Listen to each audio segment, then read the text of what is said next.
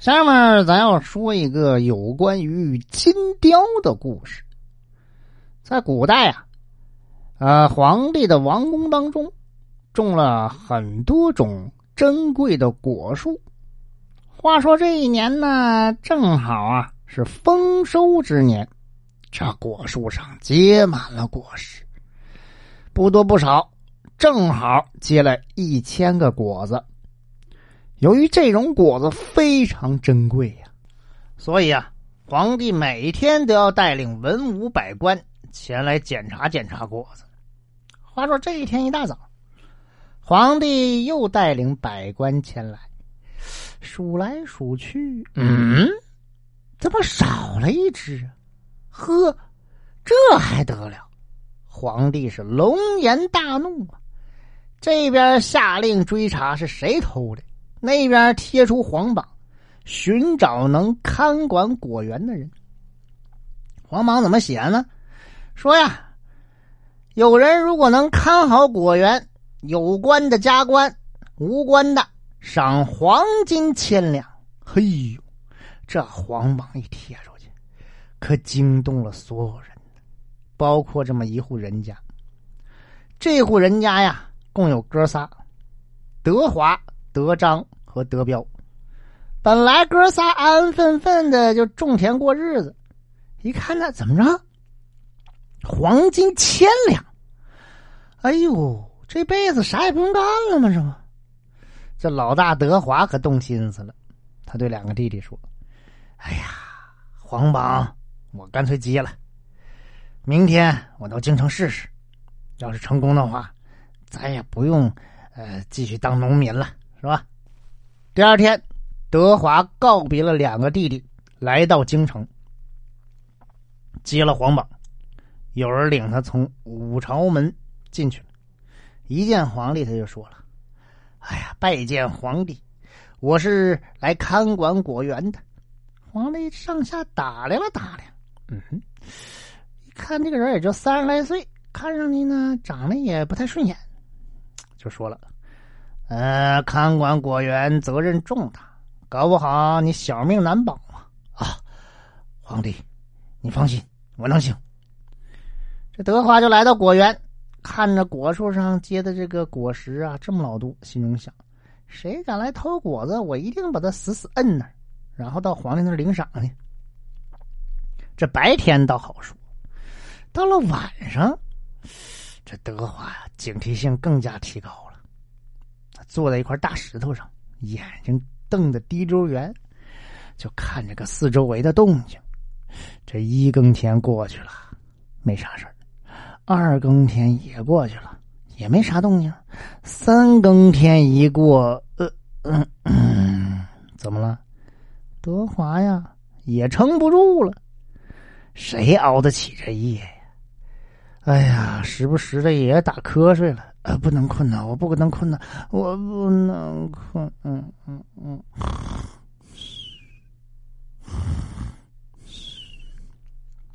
在大石头上睡着了。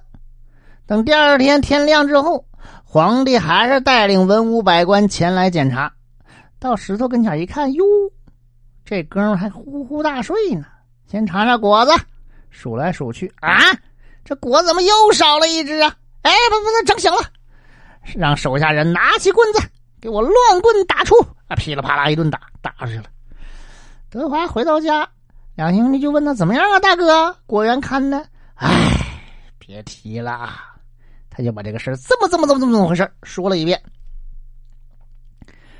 哎呀，那怎么办呢？这老二德章说了：“大哥，我就不信邪，让我去吧。”隔了一天，德章去了，结果一样。还是被皇帝赶出来了。再说说他们家老三德彪，德彪今年十六岁，生的是细皮嫩肉，英姿勃勃。本来呢，他想着这辈子就种种田啊，吃点农家饭，不挺好吗？也没想什么荣华富贵。但一看两个哥哥都让人皇帝给打出来了，就觉得这也太没面子了吧？你说周围这个四邻八乡的怎么看我们家？这树有皮，人有脸呢，不行，这面子就得我去挣回来了。两位哥哥，干脆让我去吧，我就不信还看不好这果园了。两哥哥一听，哎呀，去不得呀！这老大说了：“三弟呀，你年龄太小，肯定不行。我们年龄比你都大都不行呢，别说你了。”德彪说：“我试试吧。”于是第二天进了京城，先在皇帝跟前为两个哥哥的事道歉，然后又表了表决心。皇帝一看这小孩岁数不大，说话都头头是道，长得嘛也算顺眼。嗯，看来你人小志气大。好，你去吧。这白天呢倒挺痛快，等到晚上，这德彪啊又来到两个哥哥坐过那个大石头上。这随着夜幕的降临呢，他这眼睛也越来越不听使唤了，直打瞌睡。这时候德彪就想：不能睡呀，不能睡呀，我可不能睡呀！我得下定决心熬过这一晚呢。他解下腰带，一头系住自己头发，一头系在一棵树上。他一打瞌睡，脑袋一低，嘣儿，头发就往上一提喽，疼的他就醒了。就这样，等着四更天的时候，突然哗的一阵狂风吹过来，把他这点睡意啊，吹的是一干二净。站起来一看。只见西南角那边一阵乌云就涌过来了，把仅有的一点月光也遮住了。两个眼睛瞪着溜大，仔细看着跟前的动静，听他头顶上一阵这这这这这这这怪叫。哎呀，什么东西？想找个什么武器？哎，找不着，赶紧吧，捡起地上一块石头，嗖，冲着空中就扔过去了。不多一会儿，天上就飘下一根羽毛。他抓住羽毛，紧紧抱在怀里呀。等着乌云散开后，德彪慢慢的倒在石头上睡着了。第二天，皇帝又来检查果园，一查，哎，这果子居然一个也没少。哎呀，皇帝高兴坏了，就夸德彪真是年少有为呀。可这个时候呢，德彪还在石块上呼呼大睡呢。皇帝说：“再再再把他整起来。”德彪醒了，一看，哟，一看皇帝是满脸堆笑，就知道了。哎，果子是一个没少。皇帝就问呢：“我说小兄弟，昨天晚上都出啥事儿了？跟我说道说道呗。”德彪就是这么这么这么回事把这个事儿一说，说完之后还把那根羽毛递给皇帝。皇帝一瞅，是一根金光闪闪的羽毛，也不像公鸡的，也不像孔雀的，这谁的呢？从哪来的呢？皇帝就召集文武百官，就问了：“啊，众位爱卿，谁知道这是什么毛啊？”这个时候，一个大臣仔仔细细端详端详，呃，启奏陛下，微臣知道，这是一根金雕的羽毛。呃，这种雕平日里住在南国的一座大山里，一到秋天，它就飞出来偷果子。呃，所以我们皇宫的果子呀，呃，可能就是让它给吃的。皇帝听他这么一说，就问旁边的人：“哎，众爱卿，谁有办法去捉住这只金雕啊？谁能捉住金雕，我赏黄金一万两。”站在人群中的德彪走到皇帝跟前：“哎，皇帝，我见过这怪物，还是我去吧，我把他逮着交给您。”皇帝一听这话，就说：“行，那你就去吧。”德彪就回到家里，见到二位哥哥。就把所有的事是这么这么这么这么回事跟两位哥哥一说，最后说：“哎呀，哥呀，我决定明天到金雕山去捉金雕。”杨哥一听，哎呀，这大哥说了：“弟弟啊，你可真有本事，我们佩服你。不过你到那儿去，这山路遥远呢，我们哥俩也不放心呢。这么着吧，咱仨一堆儿去啊。”上阵父子兵，打虎亲兄弟嘛。这德华是怎么想的呢？他是有私心的。自从那一次看果园被皇帝赶出来，他心里头是老大的不痛快。今天一听说怎么的，你还想去捉金雕？嘿，这好事全让你赶上了，那不行。一块去，捉不着也就算了，万一捉到了，我得亲手把金雕送给皇帝面前，就说是我逮着的，那我就享不完的荣华富贵呀！你瞅瞅，这当亲大哥的对自己弟弟还这样。隔了一天，兄弟三人拜见皇帝之后，皇帝派给他们三个人每人一匹快马，还送了很多盘缠和口粮，又配备了武器。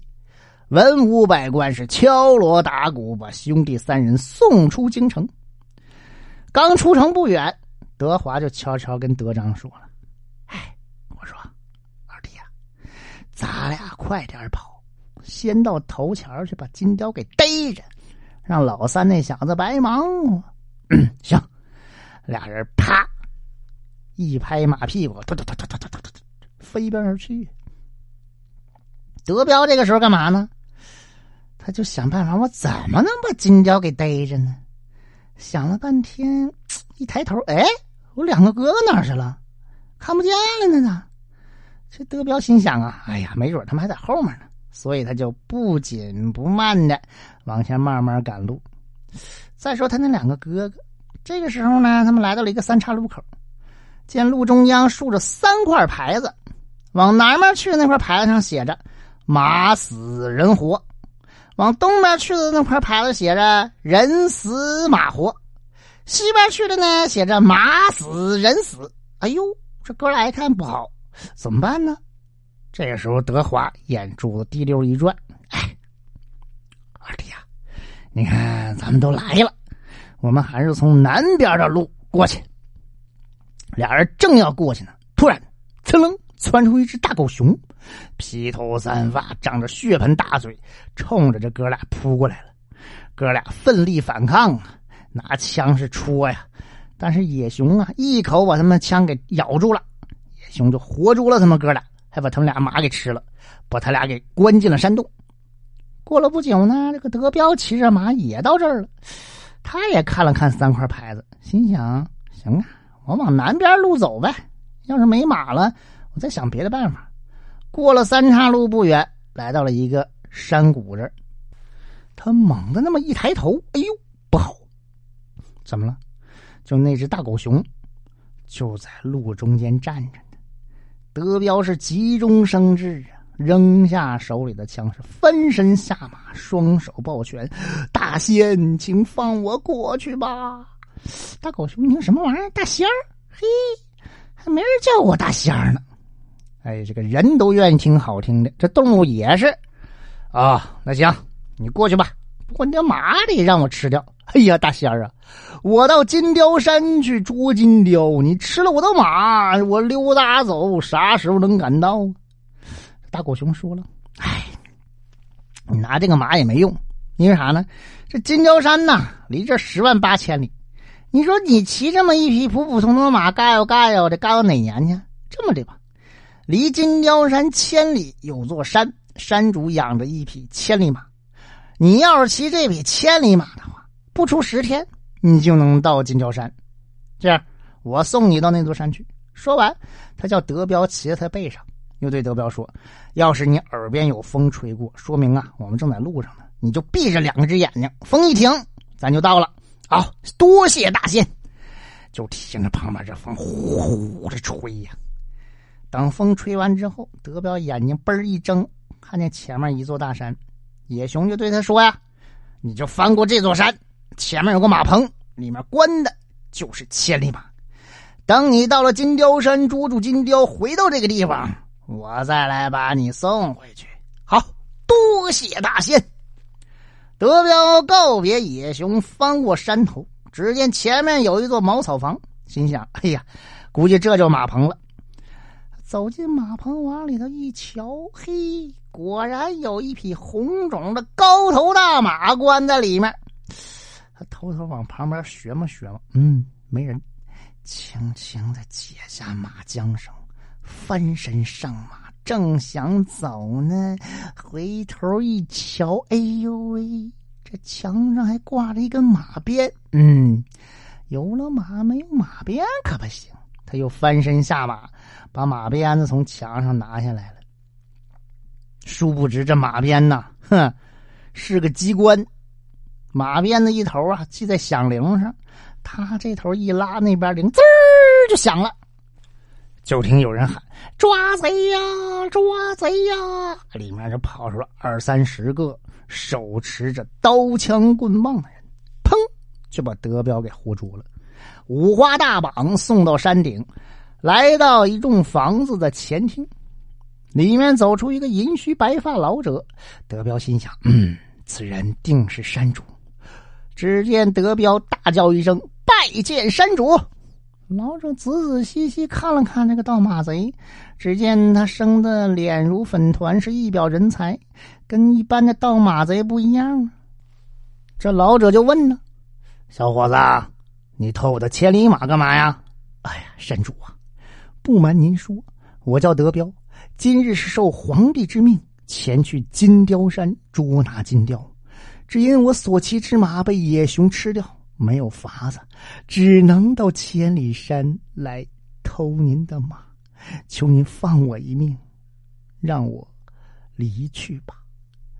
山主听完之后，觉得这青年人这个牙尖嘴利的，所讲的话也通情达理，再瞅瞅面相呢，还挺喜欢，就想起了自己的一桩心事。啥心事呢？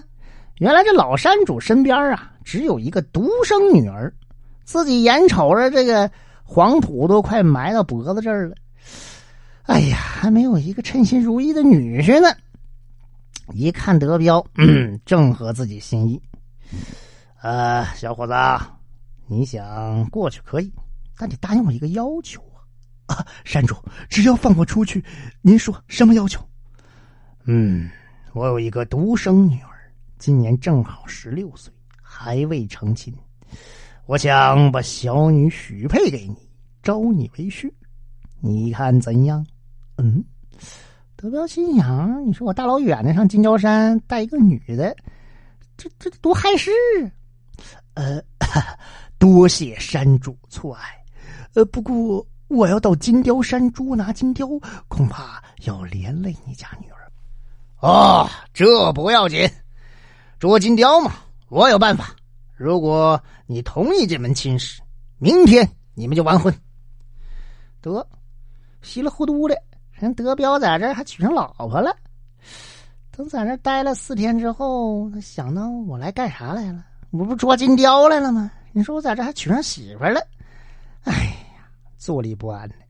到了晚上，跟这个老丈人们就说这事儿，我得去捉金雕。这老山主啊，就对他女儿说。女儿啊，你看呐，这你的郎君要去山上捉拿金雕啊！父亲，既然是皇帝命他前往，迟早是要走的，就让他去吧。不过，我想跟他一块儿去。德彪一听媳妇儿也要去，不行不行，刚想制止，这老山主说了：“啊，那也好，就让他去吧。我这个女儿从小在我身边练习武艺。”说不定能帮上你的忙啊！不过那金雕嘛，我跟他打过交道，他平时很少出来，只是到了秋天，他就会趁月黑风高的时候飞出老窝。你要抓他，一定要在火光和月光交界的时候，趁他还在熟睡呢，你慢慢接近他，一把就能把他逮住。好。记下了，多谢岳丈。第二天，小两口告别老山主，两人骑上千里马向金雕山挺进。到了山跟前，德彪对妻子说了：“你先把马系好，咱们呢上山去。”两人是翻过山头，看见前面有一排六厅九院的房子。嗯，估计金雕啊就住在这儿。两个人偷偷的来到墙脚下。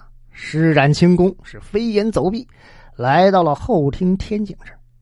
德彪翻过围墙，是抬头一看，只见天井墙头上搭了一只非常大的老巢，巢中啊 趴着一只那天晚上他看见的怪物，嗯，估计啊就是金雕了。德彪正想过去逮，一想不好，老山主说过，只有在火光和月光交界的时候才能去捉，不行。我得等等，于是这两口子就退到山脚下休息。过了一会儿，这天儿慢慢黑了，夫妻俩赶紧行动。两个人是悄悄来到后天井，翻过墙头，看见金雕睡得正香。夫妻俩一个按住牢头，一个抓住脚，抓起金雕是放进了随身带的笼子。这个时候，金雕就被惊动了，睁眼一看，怎么的？来两个陌生人，想反抗，早就关到笼子里去了。这两口子抓住笼子，就原路返回，一路顺风的回到了老山主的家。老山主一看，呀，这小两口行啊，还逮住金雕了，很高兴，备下酒菜为他们接风洗尘。过了一晚上，德彪对老丈人说：“哎呀，这金雕放在这儿啊，时间长了也不保险呢。明天我带回去得了。”老丈人说：“行，就叫他们赶紧走吧。”夫妻俩这一路走走，又来到了野熊住的地方，又碰着这只狗熊了。野熊一看，耶，还真把金雕给逮着了，还讨了个媳妇儿。行啊，小伙子有本事啊！德彪说：“这得多谢熊大仙呐，你把我们送过去吧。”这个时候呢，德彪突然想起还有两个哥哥呢，现在也见不着哥哥的踪影啊，就问呢：“哎呀，熊大仙呐，我来的时候呢，我还有两个大哥，现在不知道他们在哪儿，你看到了吗？”野熊一听，哦，原来让我关进山洞的两个人是他哥呀。哎呀，你那两个哥呀，良心不咋地。他们呢有花花肠子，我劝你还是别管他们，自己回去吧啊！哎呀，不行不行，那是我亲哥呀，我怎么能扔给他们不管呢？啊，你要管呐？那我告诉你，你那两个哥呀，在我山脚下那个山洞里，我可以放他们出来，但你要对他们提高警惕呀，要防着点他们，他们有花花肠子。德彪一听就知道咋回事了。肯定是两位大哥得罪人家熊大仙了，才被关进去。后来呢，这个野熊把他那两个哥哥放出来了。两个哥哥一看，哟，这小子行啊！不但抓住了金雕，还讨了个老婆，就有点眼红。野熊把他们送过三岔路口，四个人骑上千里马，离京城还有一里路的时候，他那个老大德华又出歪心肠了。他对德彪说：“三弟呀。”你看，你今天抓住金雕了，现在就要到京城了，皇帝也不知道啊。你说你进去冷冷清清的，多不好。这样，我们带着金雕到皇帝那儿报喜。皇帝一听金雕抓着了，就打开正门，敲锣打鼓欢迎你，多好啊！德彪一想也行，就翻身下马，让他们先去。这个德华呀，就他大哥呗，来到京城，把金雕献给皇帝时说啥呢？说是自己抓住的。还把德彪的妻子关进自己房间，当了自己的女人，你说这多没良心吧？等德彪来到京城，一看还是冷冷清清，也没人迎接我呀。